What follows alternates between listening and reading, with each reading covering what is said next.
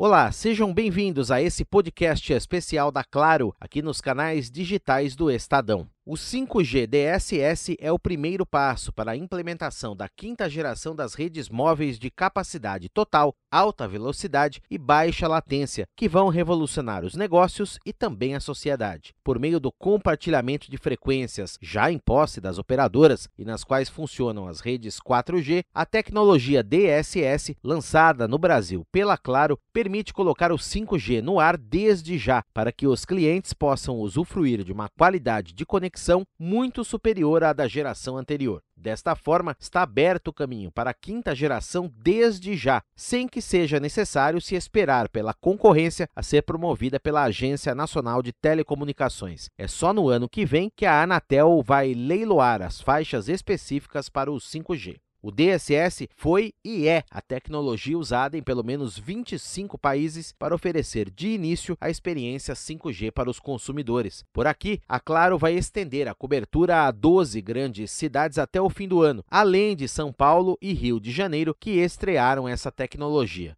Depois que o leilão das frequências ocorrer, no entanto, a experiência ficará ainda melhor. O 5G em DSS conviverá com o 5G de capacidade total, com as duas tecnologias se complementando e assim proporcionando muito mais alcance e também melhor qualidade de sinal. Sobre o 5G DSS, essa evolução das redes 5G, o panorama atual, as expectativas e possibilidades dessa tecnologia tão revolucionária, eu converso agora aqui no podcast com André Sarcinelli, diretor de engenharia da Claro. Tudo bem, André? Seja muito bem-vindo aqui à nossa conversa conversa. Como vai? Tudo bem. Obrigado aí pelo convite, Daniel. Sempre um prazer estar com vocês. Obrigado pela presença.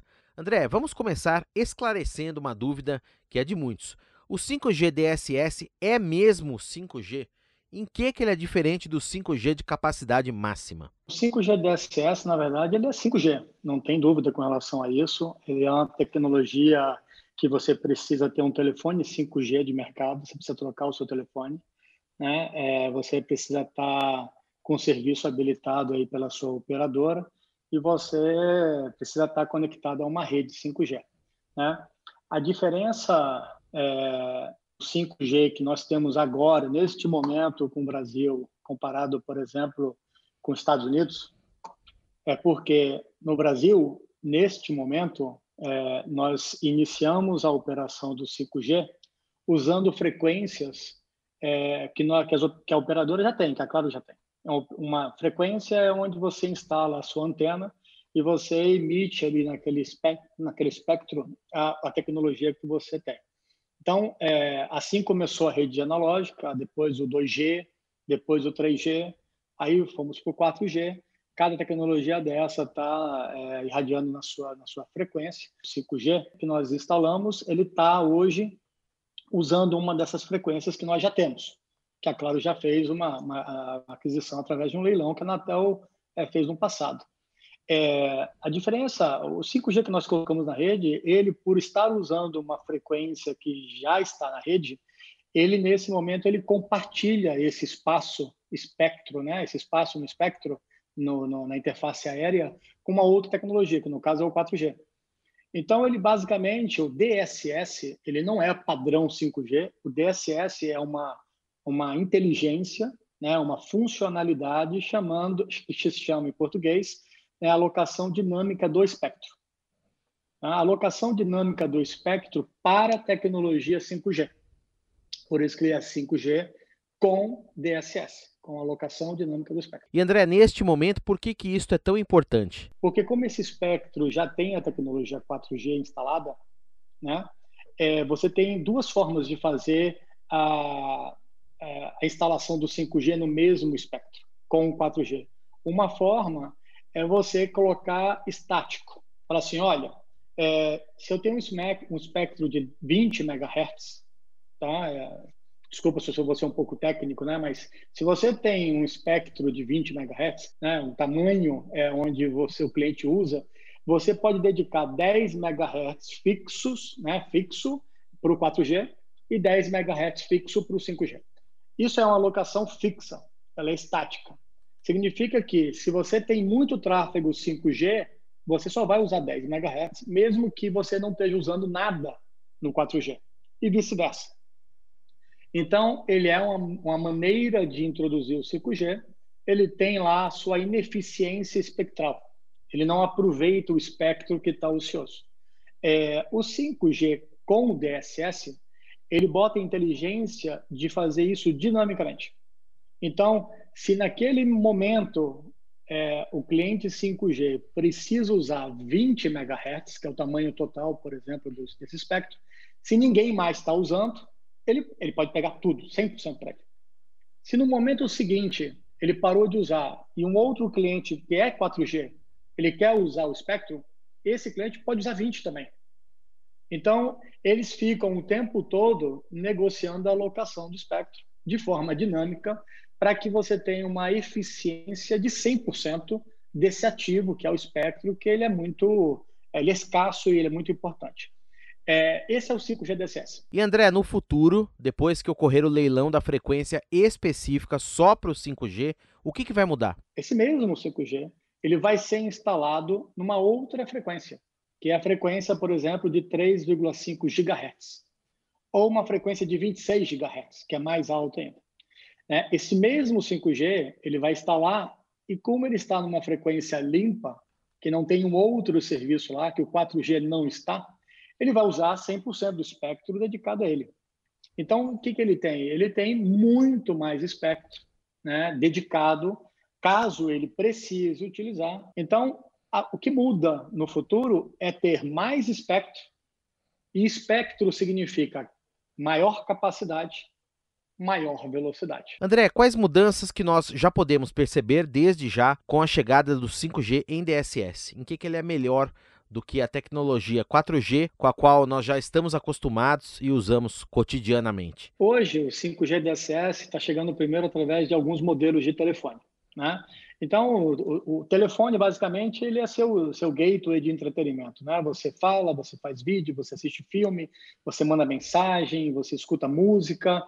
É, o que o 5G DSS está trazendo adicionalmente ao 4G é, nesse telefone que você tem, se você já fez a troca, é mais é mais velocidade. Então é isso, é uma melhoria, é uma melhora. O 4G ele trouxe essa, essa, essa, esse benefício quando comparado ao 3. O 4.5G trouxe esse benefício quando comparado com o 4. O 5G traz esse benefício quando comparado com o 4.5 e assim sucessivamente vai acontecer. A diferença do 5 é que, na medida do tempo, vai se alocar mais espectro e ele vai ter mais velocidade e mais banda né, é, a, partir, do momento que você tem mais espectro. Uma outra dúvida, André, que muita gente tem, para quem fica no 4G, como você explicou, o 5G em DSS compartilha as mesmas faixas de frequência. Muda alguma coisa para quem fica no 4G? Ele fica mais lento? Tem alguma alteração de alguma espécie? Não, é, isso é uma boa pergunta. Na verdade, o 4G ele tem a prioridade no espectro, né, onde tem maior base de clientes, a gente colocou isso como uma prioridade. Então, o 5G, nesse momento, ele usa o que sobra. Né? É, se não tiver tráfego 4G, ele usa tudo. Se tiver tráfego 4G, ele vai usar o que sobra para o 5G. Está aí muito bem explicado. André, uma outra dúvida bastante recorrente, muita gente tem. Duas perguntas. Em primeiro lugar, quem quiser usar o 5G DSS já desde agora terá que trocar de smartphone? E outra questão, quando o 5G, depois do leilão, for estendido para a frequência de 13,5 GHz, a pessoa vai poder continuar usando o mesmo aparelho? Se comprar agora, vai ter que trocar de novo de smartphone ou é o mesmo? Essa é uma boa pergunta também, assim, ela é, ela, ela é, super, é, é super relevante e o cliente, da, né, o cliente interessado em ter um aparelho 5G, ele tem que ler, ele tem que ver a especificação do aparelho. Os aparelhos que estão sendo vendidos aqui no Brasil pela Motorola, pela Samsung, futuramente pela Apple, acho que já chegou da Apple, na verdade, eles são habilitados para o 5G nas frequências que o Brasil está tá usando hoje dos DSS, né, que também são 4G. Então, o telefone naquela frequência que tem 4G, ele também funciona no 5, né, e ele já está configurado, habilitado lá no telefone para quando a operadora tiver o 5G na frequência de 3.5 GHz, ele também vai poder usar lá. Então, é, é uma característica dos telefones que a gente tem agora no Brasil. Então, se você vai no exterior e quer comprar um telefone no exterior, cuidado. Tem que ver se as frequências e as tecnologias utilizadas naquele país são compatíveis com a frequência e a tecnologia utilizada pela sua operadora aqui no Brasil. Aconteceu muito isso no passado, algumas pessoas foram para o exterior e compraram telefones da Apple e chegaram no Brasil no início do 4G e não funcionava o 4G. Porque naquela época o 4G nos Estados Unidos era numa frequência diferente do 4G que a gente estava lançando no Brasil o telefone não funcionava desse, dessa forma. Ok. Bom, já está claro, não é, André, que a tecnologia DSS permite desde já você rodar o 5G, colocá-lo no ar é mais rápida, no sentido de você trazer já o 5G sem precisar esperar pelo leilão específico das frequências que acontecerá no ano que vem, será promovido pela Anatel. Agora, uma pergunta que também muita gente faz: na hora em que sair o 5G em 13,5, o 5G DSS não acaba, não. Ele vai continuar no ar, inclusive as tecnologias vão conviver, elas vão se complementar? Vai. E essa também é uma excelente pergunta, acho que é importante. Existem dois caminhos, né? E eles são quase sequenciais é, no padrão do 5G, que para quem conhece um pouco da tecnologia deve ter escutado, que chama o caminho não standalone, non standalone, e o caminho standalone. O caminho non standalone é o caminho onde o 5G ele convive com o 4G. Conviver é ter essa interoperabilidade. Então, o cliente que hoje está debaixo de uma antena 5G, ele vai andando aí pela rua ou com um carro e ele vai para uma área que ainda não tem uma antena 5G, ele continua falando. Né? Ele continua lendo e-mail, continua vendo filmes, porque o 5G ele vai ter essa interoperabilidade com o 4G da mesma operadora. Então vai existir esse handover, né? É, a, a, o serviço não vai ter não vai ser descontinuado. Por isso que é importante também você ter uma rede muito robusta do 4.5G para que você tenha uma experiência muito similar à experiência que você vai oferecer no 5G. Né? É, então, esse, esse, é o padrão não standalone, que é o padrão que ele, ele tem um convívio com o 4G, ele tem esse convívio com o 5G DSS, que está usando o 4G, né? usando o rádio que tem o 4G, a tecnologia, a infraestrutura que foi montada para o 4G. Né? Então, essa, essa rede ela vai ser uma rede para na vista do cliente é uma, a mesma rede. É, no caso do standalone, que é uma outra, né, uma evolução aí da, do padrão do 5G, ele já não interopera com nada. Ele é uma rede completamente nova, apartada. Ele não fala com 4G, ele não vai falar com DSS, porque esse 5G que a gente está falando, ele está usando equipamentos que já existem no mercado. Vai ser uma rede completamente nova. Então, se você tem um telefone 5G SA, standalone, e você vai para uma cidade que ainda não tem uma rede 5G, o que vai acontecer? Você vai ficar sem serviço. Você não vai ter cobertura naquela cidade, porque o seu telefone ele não vai fazer essa interoperabilidade o 4G. André, a operadora vai investir muito dinheiro na compra das frequências para a colocação do 5G no ar. Agora, o 5G simplesmente não é você ligar uma chave lá e tudo acontece. Haverá que ter aí uma ampliação da infraestrutura, das torres, das antenas, dos rádios, fibra ótica para interligar tudo isso, para que se assegure inclusive a latência próxima de zero, muito baixa, que é uma das características do 5G.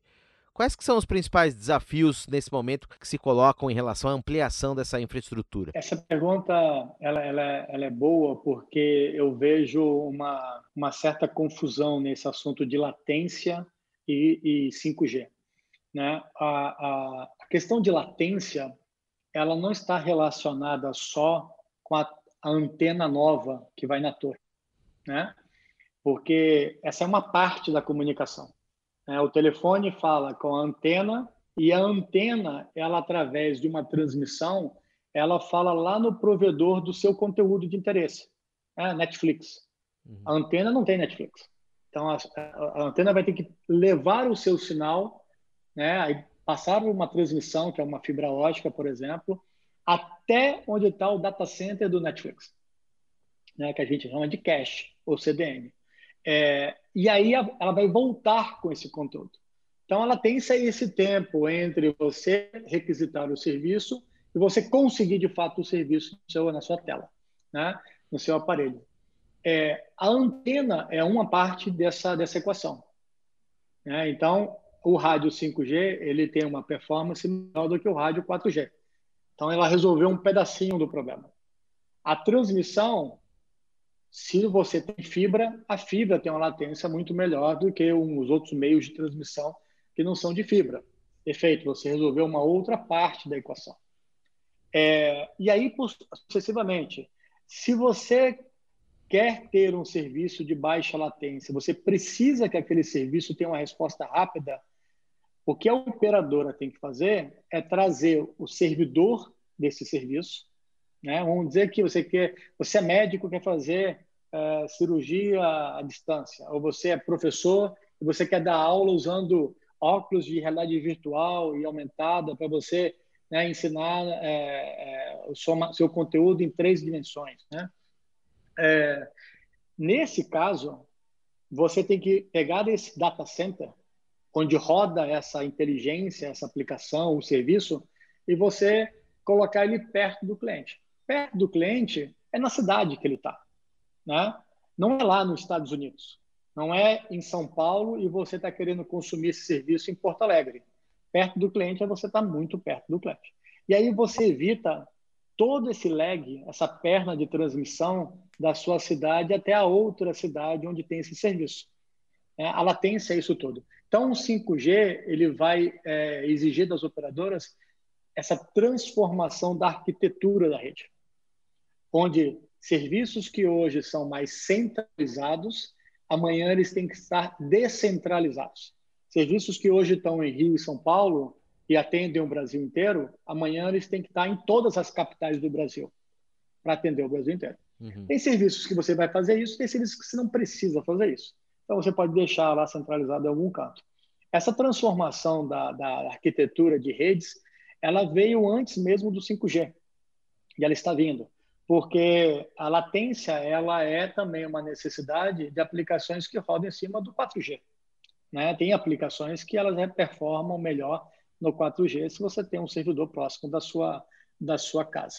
Um outro motivo é porque se você tem um servidor só, por exemplo, Netflix ou YouTube em São Paulo, e você quer que o Brasil inteiro, todos os seus clientes no Brasil, consumam um recurso que está em São Paulo, essas pessoas vão ocupar uma banda na sua transmissão muito grande. Imagina um, todo mundo assistindo o filme e esse filme você tem que consumir, pegar em São Paulo e trazer de São Paulo para Manaus, pegar em São Paulo e trazer para Porto Alegre. Essa, esse trânsito do conteúdo ele aloca, ele, ele, ele congestiona, né? É, então a descentralização ela também veio para que você tenha um investimento mais inteligente, para que você não invista na transmissão, porque é ineficiente e você invista em trazer o, o data center que está lá em São Paulo para Manaus, trazer de São Paulo para Porto Alegre. Então, essa transformação ela já começou. Então, a transformação de, de, de fibra na, nas radiobases, na agregação, na, trans, na, no backbone, ela vem acontecendo desde o 3G, no caso da Claro. Nós temos uma penetração muito alta de fibra nos nossos sites, que vão receber as antenas do 5G. A gente já vem modernizando a rede de backbone e transmissão uma rede mais inteligente, de altíssima capacidade, e a gente já vem descentralizando é, servidores de conteúdo e aplicações em todo o Brasil. Ah, o 5G ele só vai aumentar um pouco mais a necessidade disso, né, como toda tendência, né, e vai usar aquilo que já foi desenvolvido. Esse foi André Sarcinelli, diretor de engenharia da Claro, falando mais sobre 5G conosco aqui no podcast. Muito obrigado pela entrevista, André. Forte abraço e até uma próxima. Um abraço muito forte para você e para os ouvintes também. E o podcast da Claro, aqui nos canais digitais do Estadão, teve a apresentação de Daniel Gonzalez e os trabalhos técnicos de Vitor Reis. Um abraço para você, muito obrigado e até mais.